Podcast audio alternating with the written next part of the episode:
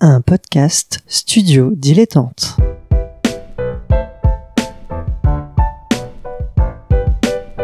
Donc ce que vous proposez comme d'habitude, c'est de la poudre de perlimpin. La République, c'est moi Et je ne me laisserai jamais entraîner par un opportuniste dans cette voie-là. Allez, rangez vos mines boudeuses, rangez vos discours de rageux. Restons polis, le podcast qui explique calmement la politique. Bonjour à toutes et à tous et bienvenue dans Restons Polis, le podcast qui vous explique tranquillement la politique. Je m'appelle Adrien et toutes les semaines avec mon camarade Nemo, nous allons revoir les bases de ce que c'est la politique, loin de la petite phrase et des dramas qu'on aura oubliés demain. Nemo, bonjour. Salut Comment ça va? En toute indépendance. En toute indépendance? Oui, Pourquoi tu dis ça? Parce que notre thème du jour, c'est l'indépendance des médias. Et sur ce, Petite musique.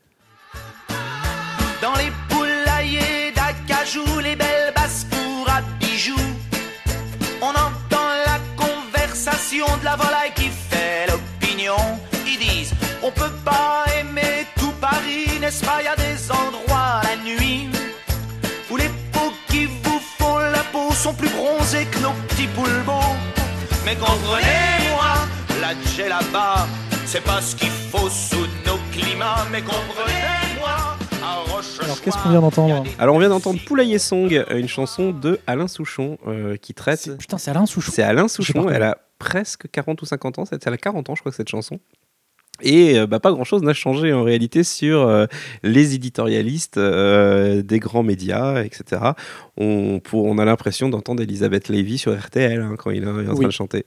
Euh, et pas parce que c'est une femme et que ça parle de poule, mais voilà, je- moi, quand je- ça me fait. ça- on a un côté poissonnière en fait dans, dans tout ça. Mais voilà, je c'est pas que sympa ça, pour les poissonnières. oui, c'est vrai que c'est pas sympa pour les poissonnières. Je suis désolé, c'est l'expression qui veut ça, mais voilà, c'est un côté un peu rustre, un peu gras, euh, voilà, de, de l'éditorialisation.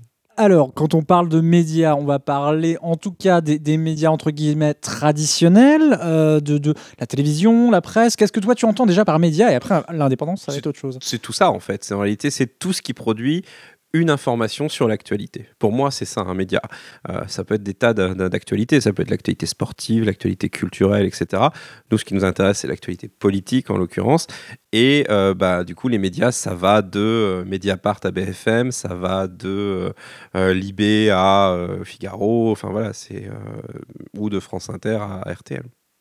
Moi, ce que je voulais euh, préciser avant, qu'on commence vraiment à, discuter de l'indépendance donc de ces médias, c'est déjà distinguer euh, le, travail de journaliste et celui d'éditorialiste. Il y a souvent une confusion qui est faite entre euh, la partie éditoriale d'un média et la partie journalistique. L'édito, c'est un récit, c'est un texte ou une chronique qui vient exprimer une opinion au sein d'une rédaction. Ça ne représente pas le travail journalistique qui est celui de retranscrire des faits, de croiser les, sources, etc. Alors un éditorial peut croiser des sources et avoir des, un fondement euh, scientifique ou, factuel.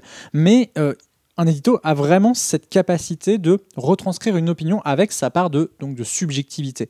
Euh, et c'est là, je pense, quelque chose de très intéressant quand on s'attaque à l'indépendance des médias, de, faire cette distinction, parce que les, certains médias mélangent les genres, et c'est peut-être le problème. En France, ça se fait très facilement, en réalité.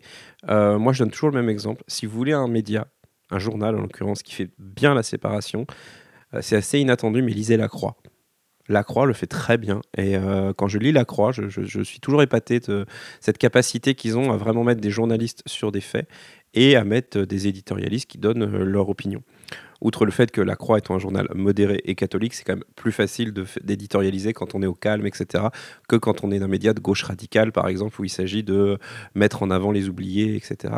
Ou euh, dans ces cas-là, on a un espèce de mélange de reportage. On a du reportage qui montre des faits, et à l'intérieur du reportage, on a des opinions qui arrivent. Et c'est pas forcément évident quand on n'est pas éduqué aux médias de faire la différence entre euh, un journaliste qui peut dire ce qu'il pense et un journaliste qui doit, qui ne doit pas le faire en fait. C'est marrant parce que j'ai j'ai cru que tu allais parler euh, de Ouest France, où on sait qu'en interne, il y a eu de vrais débats entre euh, les journalistes qui faisaient leur travail de terrain, euh, qui allaient euh, voilà, couvrir les événements sur, sur, dans, dans, dans les campagnes, etc. Et l'éditorial, notamment, c'était euh, François-Régis Hutin, et donc, qui est le, le fondateur de Ouest France, et, et sa fille, qui avait des, des éditoriaux complètement euh, hallucinants, notamment sur le mariage pour tous, Oui. et, et- et qui était totalement en contradiction avec la majorité, semble-t-il, des, des journalistes qui travaillaient à Ouest Oui, France. mais tu vois, il y a un truc que je reproche pas à Ouest France. C'est une remarque qu'une connaissance m'a fait il y a pas longtemps et je vais, je vais la mettre au débat là pour le coup parce que je la trouve hyper intéressante. Il me dit, tu vois, tu prends un journal comme Ouest France. Les éditoriaux sont extrêmement séparés des faits d'actualité. Ils sont l'éditorial dans Ouest France pour ceux qui sont pas de l'Ouest, c'est euh, à la une. euh, c'est marqué éditorial en gros et c'est des colonnes et il n'y a pas de photos, d'illustrations, etc. C'est pas Et sexy. Hein, c'est pas sexy, mais au moins c'est que- enfin c'est pas sexy dans le fond non plus souvent, Non. mais euh, dans le mais c'est très séparé. Sur Internet, parce que maintenant les médias se consomment beaucoup sur Internet, tout est mélangé. La, typographie est la même, la façon de présenter les, les titres, les sous-titres, les paragraphes, etc. est la même. Il y a la même possibilité de commenter. Il y a souvent une illustration, etc. Pour quelqu'un qui débarque là-dedans, c'est quand même pas évident de faire la différence entre l'édito du journal et un reportage euh, d'un journaliste de terrain. Je, je ferai aussi euh, cette remarque-là sur le, le mélange des genres euh, à la radio et à la télévision, où on a du mal à voir qui est journaliste, qui est éditorialiste, et notamment, je pense, euh, à BFM, À BFM, c'est très dur. hein. c'est très troublant quand on voit euh, Nicolas Dose avec son émission Les Experts, où là, effectivement, on est dans un truc purement éditorial, et pourtant, euh, on vous présente à chaque fois, ah non, mais ça, c'est factuel, c'était le rapport qui dit ça. Oui, ou, même les grandes gueules de RMC, où, là, c'est que de l'éditorialisation, on prend des gens, mais euh, on va leur demander leur avis. Là, à la limite, on dit oui, c'est leur avis, sauf qu'ils oui, ils se basent sur leur expérience de terrain. En réalité, pas du tout. C'est des gens comme vous et moi, et euh, pour euh, si vous écoutez les grandes gueules, vous apercevez très bien que ça pisse pas très loin quand même, hein, euh, sans vouloir leur manquer de respect. euh. Mais euh, voilà, et, du coup, euh, je trouve ça bien qu'on commence par cette idée de l'éditorialisation, parce que pour en revenir à l'indépendance, c'est, je pense, l'indépendance, elle existe économiquement. Euh, les, médi- les médias aujourd'hui appartiennent à des grands groupes. Il y a des médias indépendants. hein. Je pense qu'on a déjà cité Mediapart. Il y a Arrêt sur Image, il y a Les Jours, il y a Lundi Matin, il y a Basta Mag, etc. Euh, Street Press aussi, je crois qu'ils sont indépendants. Euh, et bon, eux, par contre, ils vivent de l'argent de leurs abonnés. Le Canard enchaîné aussi, par exemple. Et par contre, il existe des grands groupes de presse aujourd'hui qui possèdent beaucoup de médias. Et je vais donner un exemple tout con. Si je prends mon smartphone, j'ai l'application SFR Press euh, qui me permet de consulter aussi bien Libération que Le Figaro que La Croix. Ça appartient euh, visiblement au même endroit. Et, euh, et ça, plus cette espèce de confusion entre opinion et fait, ça peut donner, et ça donne carrément l'impression que les médias ne sont pas indépendants, qu'ils ont un agenda, ou qu'ils sont influencés, ou pire, qu'ils sont achetés. Et je pense qu'aujourd'hui, l'éditorialisation et le flou sur l'exercice d'éditorialisation, mélangé au fait qu'il y en a énormément, eh ben, ça nuit fondamentalement au travail des gens qui sont des journalistes. Et euh, pour euh, mettre de l'eau un peu à, ce moulin de la confusion des genres, on voit aussi que les médias sont possédés. Donc effectivement, il y, a- des, vraiment des groupes de presse et on voit qu'ils sont aux mains de quelques-uns, euh, souvent des milliardaires. On pense à Jeff Bezos, qui, donc le patron d'Amazon, qui est à la Washington Post et qui, pour le coup, sur des affaires, on a bien vu la différence entre le Washington Post et ce que tous les autres disaient sur Amazon. En France, hein, on a donc bah, Patrick Drahi, hein, le, patron de, de- d'SFR. Euh, Xavier Niel qui Xavier Niel, qui a quand même cette Monde. phrase horrible qui a, qui, disait- qui a dit euh, et a assumé euh, quand un média m'emmerde, moi je le rachète.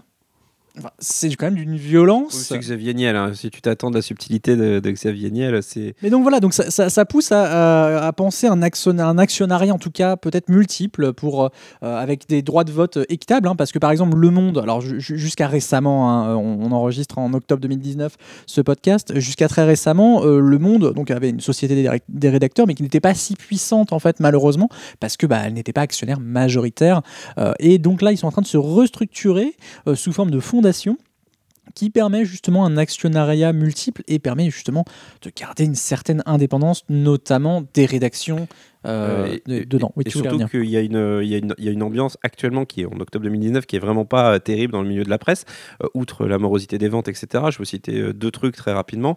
C'est Sifkin, le, le, le youtubeur Sifkin, qui avait fait une enquête sur les, les fameux magazines qui sont des numéros 1 où il y a des tas de conneries écrites dedans sur comment ils sont fabriqués. Et aujourd'hui, il y a des rachats de magazines, genre. Je sais plus c'est Closer, etc. J'ai pas le nom en tête, mais en gros, c'est un. Oui, c'est Mandadori. Man- euh, qui oui, c'est fait- 200 journalistes qui, se, qui ont démissionné. Voilà, et il- les réutilisations de papier, il y a des pratiques euh, scandaleuses hein, qui sont faites euh, à ce niveau-là, et il n'y a que Science et Vie qui s'en sort euh, parce qu'ils ont réussi à... euh, oui, c'est Science et Vie, ouais. Je crois que justement, ils s'en sortent plus. Hein. Je faudra vérifier. Oui, mais ils ont réussi à garder leur indépendance rédactionnelle, Oui. justement.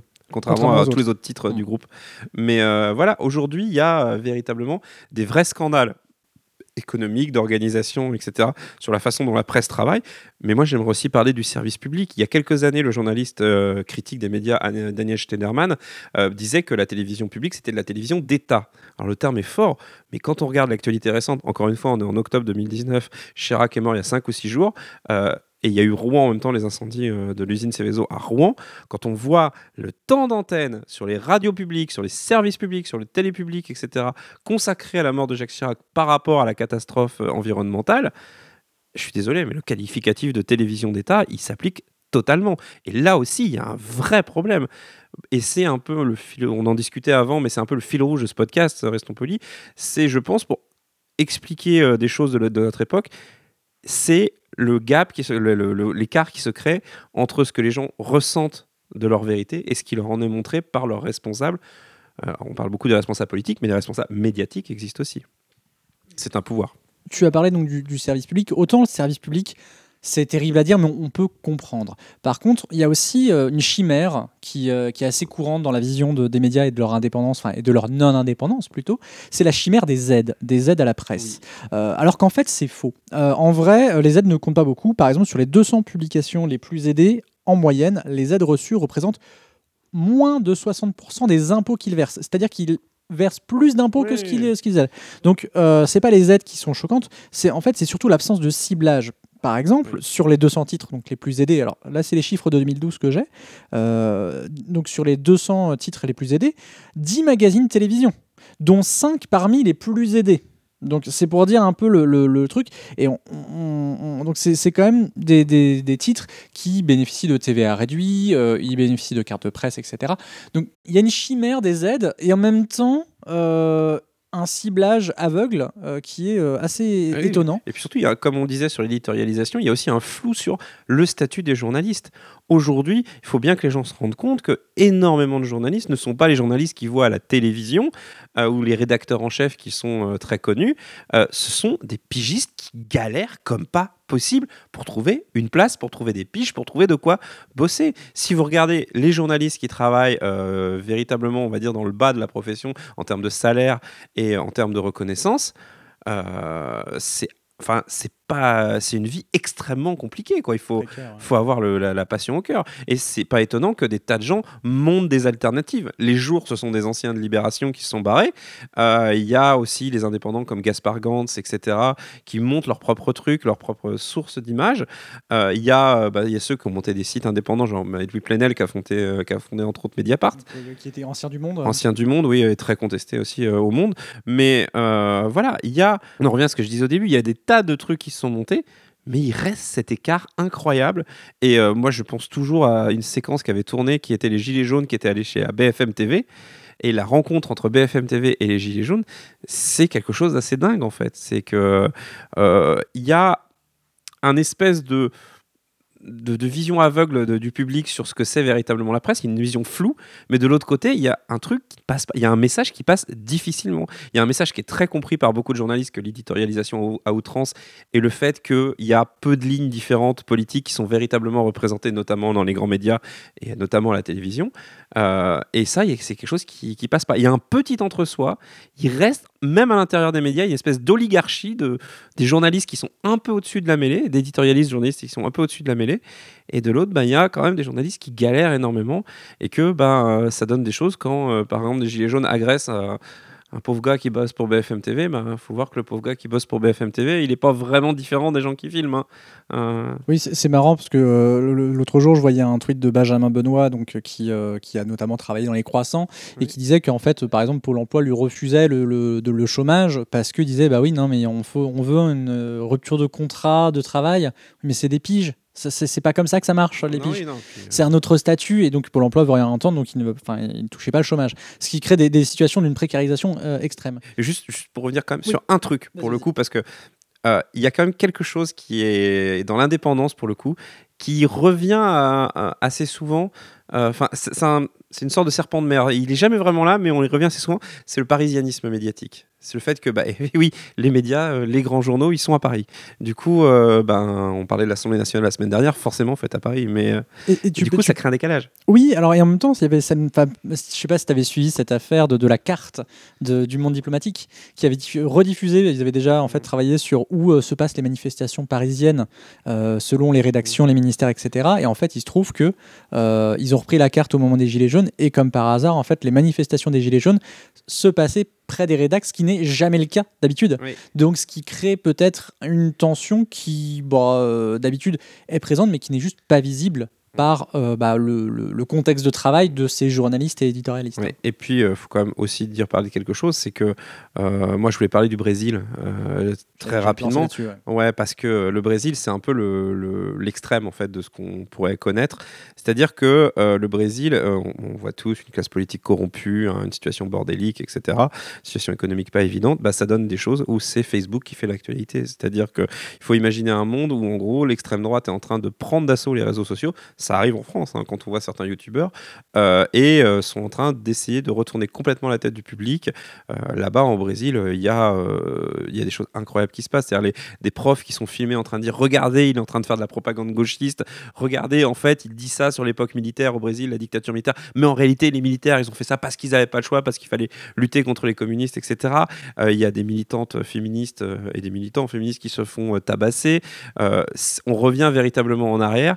C'est-à-dire de ce que nous on constate aujourd'hui comme un décalage là c'est une rupture et c'est une rupture qui est extrêmement dangereuse parce que euh, c'est pas Facebook qui va nous qui va nous sauver hein, à ce niveau-là On l'a vu effectivement avec euh, le Brexit euh, ou, euh, ou l'élection de Trump, ou l'élection de. Trump, Trump qui avait compris avant tout le monde comment utiliser, comment utiliser les réseaux sociaux et Ah, il y avait Obama qui était pas mal, mais bon, mais comme Obama il- l'utilisait de façon, on va dire, plus positive. C'est pour, oui, il l'utilisait pour, en quelque sorte, faire passer des- les, grands messages d'unité, en fait, là où Trump l'utilise comme un, réseau de division. Mais, euh, mais voilà, et euh, l'un des, puis si je peux, je pense qu'on en arrive à, à la fin là pour le coup, euh, mais c'est le même message qu'on va faire semaine après semaine. Nous, on vous donne quelques petits éléments de démarrage, mais renseignez-vous.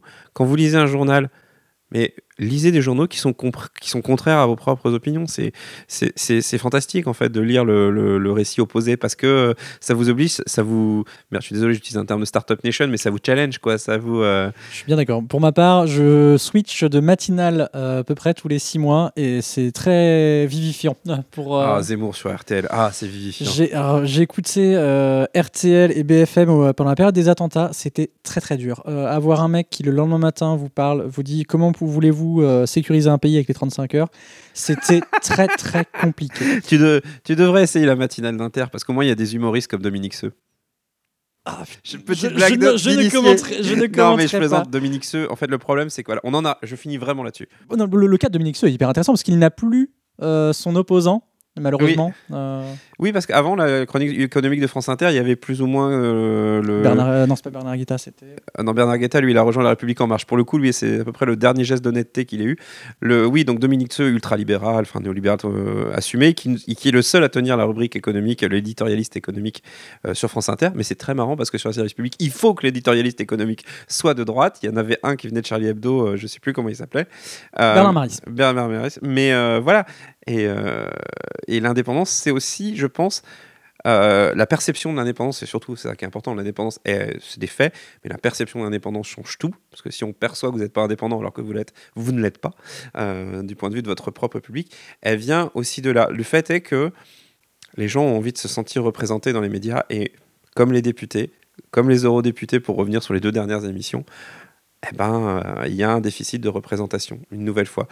Mais malgré tout, le système dysfonctionne, il pourrait fonctionner. Vraiment, renseignez-vous sur les journaux que vous lisez et par pitié, évitez de tomber dans le côté ils sont tous pourris. Parce que c'est aussi débile de faire ça pour les journalistes que de le faire pour les politiques. Peut-être, moi, je, je conclurai moi sur ces mots. Peut-être faites votre propre média comme nous sommes en train de le ouais, faire. faites du podcast. C'est ça, faites du podcast, faites des blogs, des journaux, que sais-je. Merci beaucoup, Nemo. Merci. Merci à vous d'avoir écouté ce podcast. Bah, on espère qu'il vous aura plu et comme euh, Nemo l'a rappelé, une- ce n'est qu'une synthèse.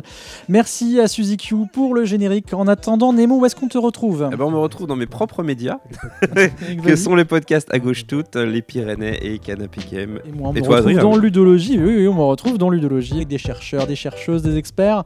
Et pour conclure, donc Angela Davis disait Les murs renversés deviennent des ponts. Eh bien, on vient de faire un pont entre vous et les médias. À vous de renverser les murs.